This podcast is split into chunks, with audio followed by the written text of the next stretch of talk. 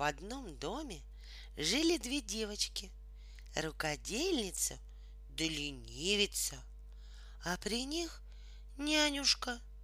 Рукодельница была умная девочка, рано вставала, сама, без нянюшки, одевалась, а вставши с постели, за дела принималась, печку топила, хлебы месила, избу мела, петуха кормила, а потом на колодец за водой ходила. А ленивица меж тем в постельке лежала, потягивалась, сбоку на бок переваливалась. Уж разве наскучит лежать, так скажет спросонья. Нянюшка, надень мне чулочки. Нянюшка, завяжи башмачки. А потом заговорит. Нянюшка, нет ли у нас булочки? Встанет, попрыгает, да и сядет к окошку мух считать. Сколько прилетело, да сколько улетело. Как всех пересчитает ленивица, так уж и не знает, за что приняться и чем бы заняться. Ей бы в постельку, да спать не хочется. Ей бы покушать, да есть не хочется. Ей бы к окошку мух считать, да и то надоело. Сидит горемычная и плачет, да жалуется на всех, что ей скучно, как будто в том другие виноваты. Между тем рукодельница воротится, воду процедит, кувшины нальет, да еще какая затейница!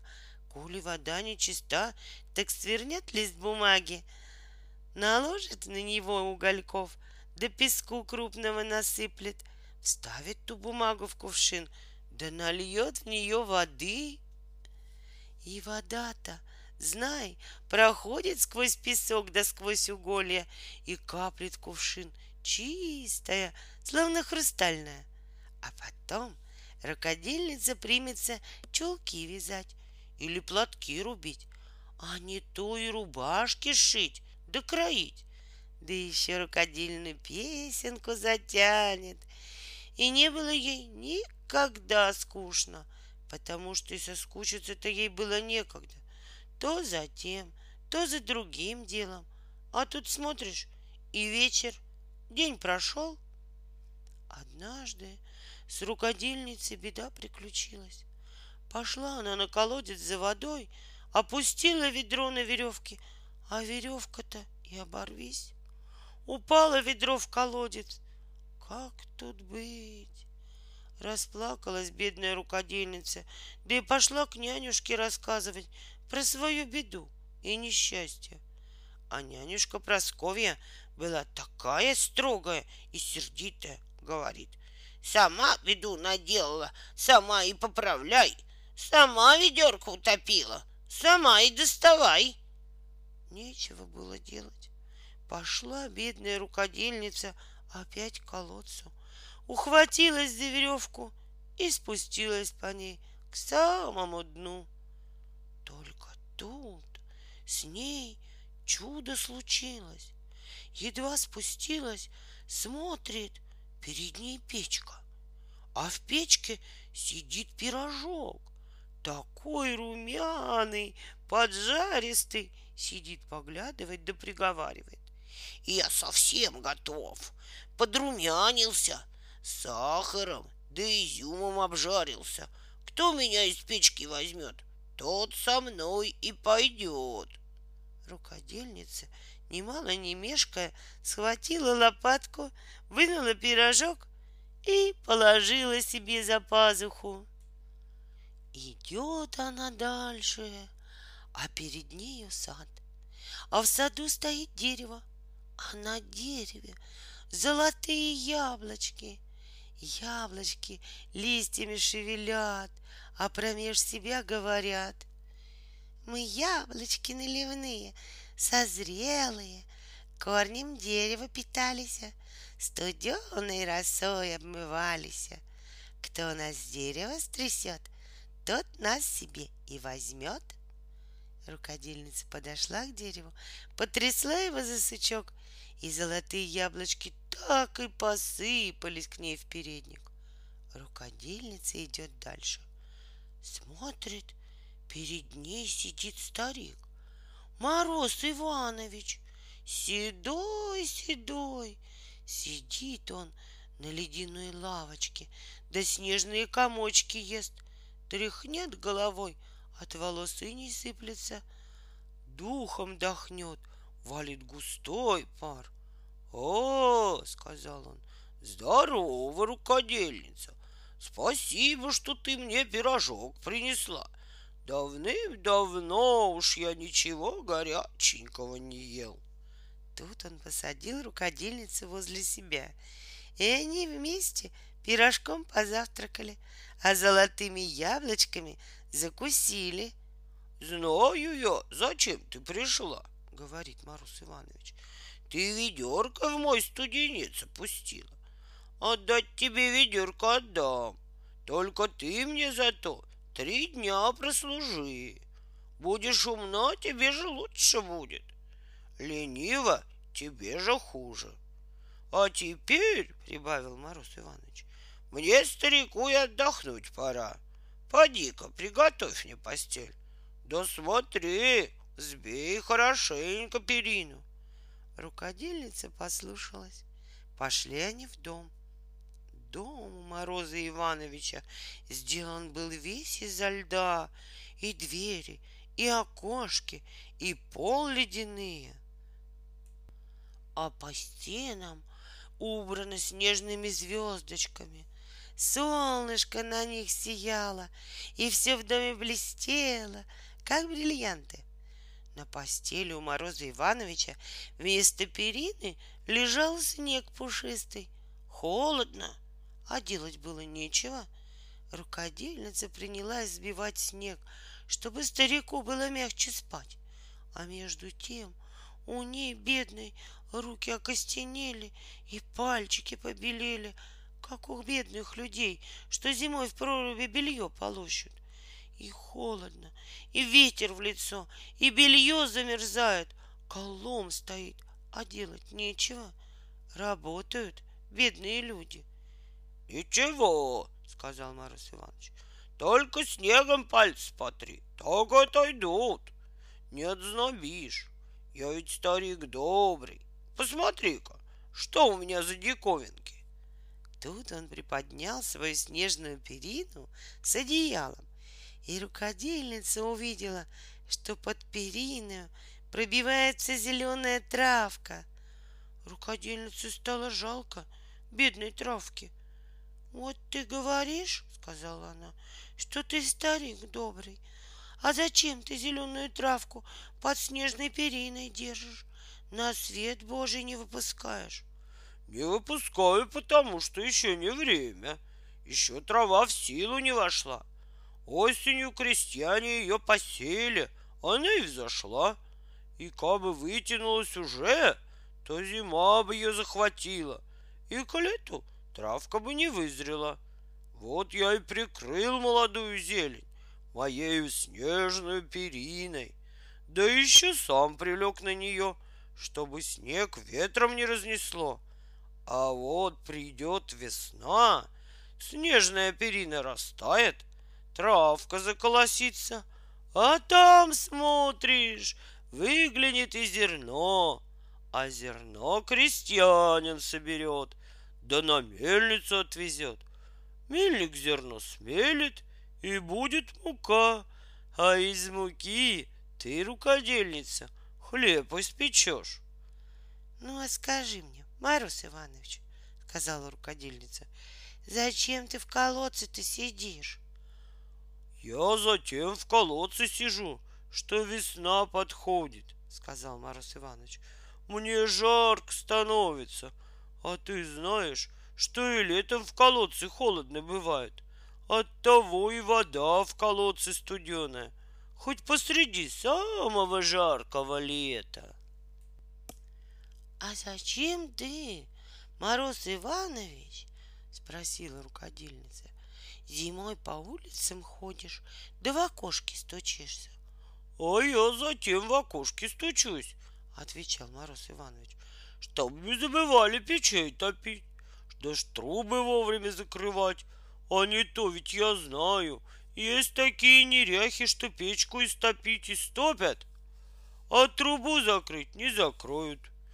Или и закрыть закроют, да не вовремя, когда еще не все угольки прогорели. От того в горнице угарно бывает. Голова у людей болит, в глазах зелено. Даже и совсем умереть от угара можно. А затем еще я в окошко стучусь, чтобы никто не забывал, что есть на свете люди, которым зимою холодно, у которых нету шубки, да и дров купить не на что. Вот я затем в окошко стучусь, чтобы им помогать не забывали. Тут добрый Мороз Иванович погладил рукодельницу по головке, да и лег почевать на свою снежную постель. Рукодельница меж тем все в доме прибрала, пошла на кухню, кушанье изготовила, платье у старика починила и белье выштопала. Старичок проснулся, был всем очень доволен и поблагодарил рукодельницу. Потом сели они обедать. Обед был прекрасный, и особенно хорошо было мороженое, которое старик сам изготовил. Так прожила рукодельница у Мороза Ивановича целых три дня. На третий день Мороз Иванович сказал рукодельнице.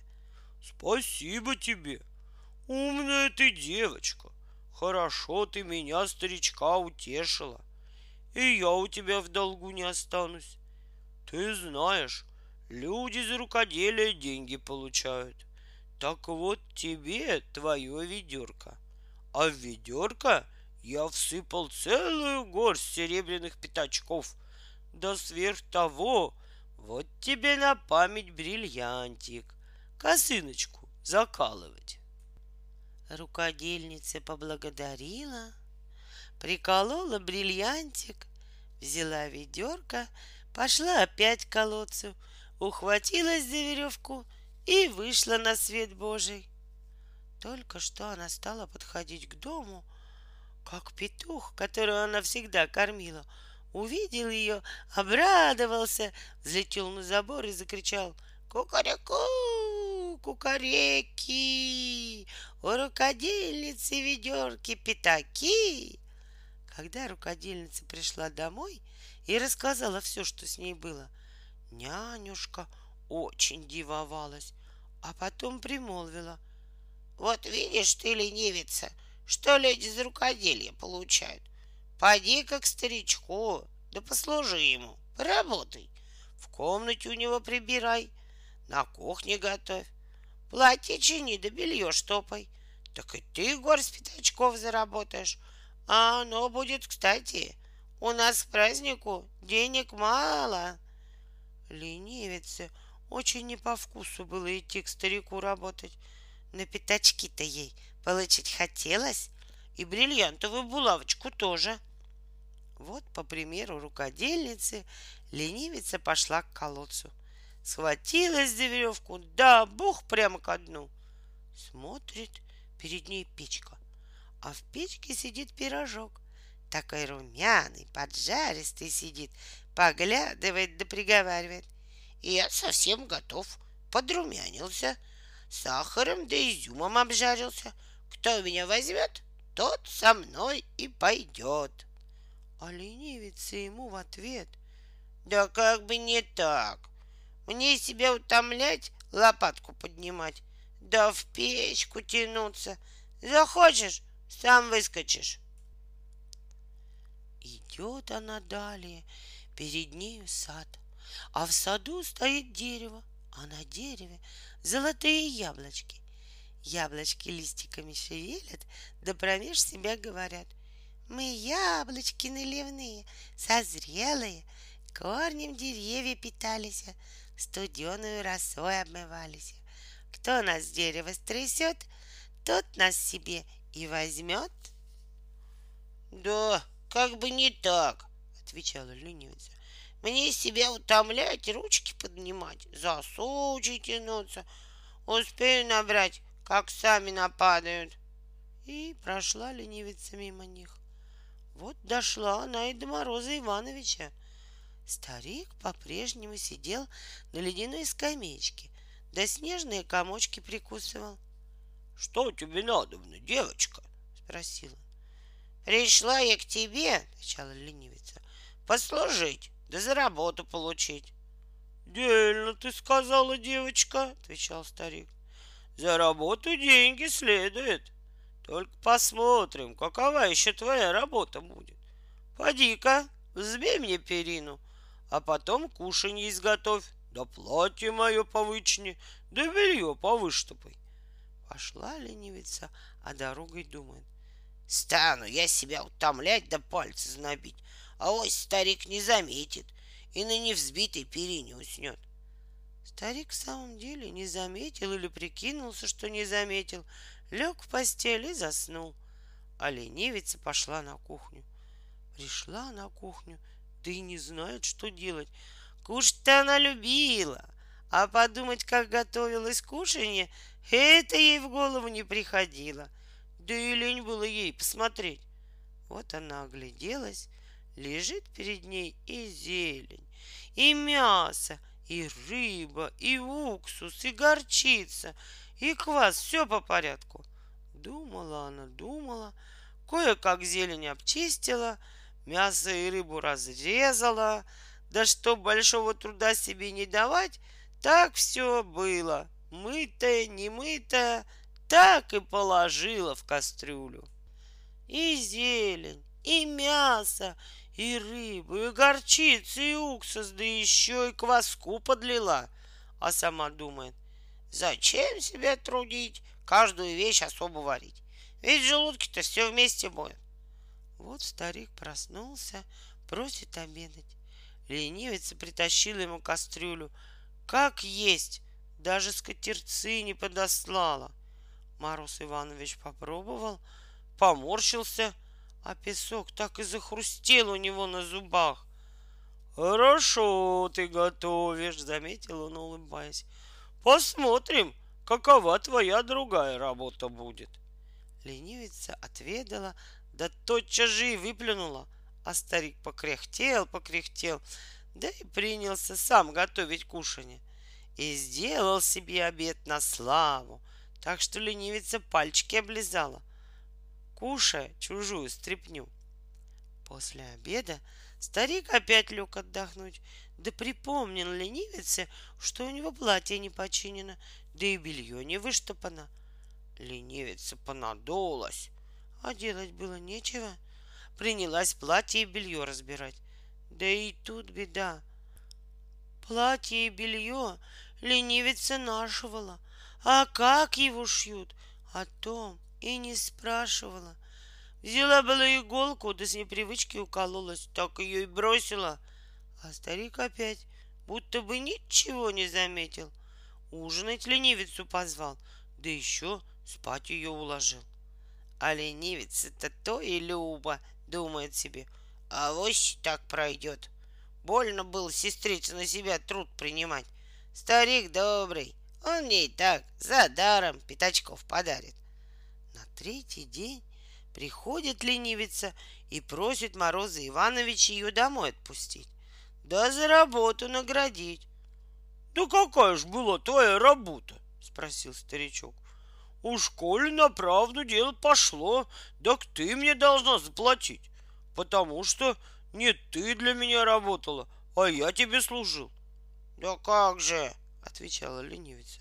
Я ведь у тебя целых три дня прожила. Знаешь, голубушка, отвечал старичок, что я тебе скажу? Жить и служить — разница — да и работа, работе рознь. Заметь это. Вперед пригодится. Но, впрочем, если тебя совесть не зазрит, я тебя награжу. И какова твоя работа, такова будет тебе и награда.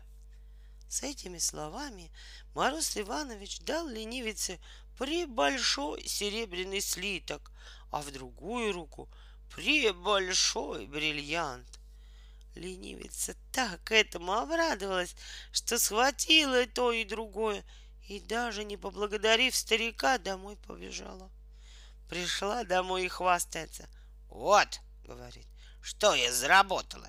Не сестре чита, не горсточку пятачков, да не маленький бриллиантик, а целый слиток серебряный. Видишь, какой тяжелый, да и бриллиант-то чуть не с кулак. Уж на это можно к празднику обнову купить. Не успела она договорить, как серебряный слиток растаял и полился на пол. Он был не что иное, как ртуть, которая застыла от сильного холода. В то же время начал таять и бриллиант, а петух вскочил на забор и громко закричал. Кукареку, кукарекулька, у ленивицы в руках ледяная сосулька. А вы, детушки, думайте, гадайте, что здесь правда, что неправда, что сказано впрямь, что стороною, что шутки ради, а что в наставление –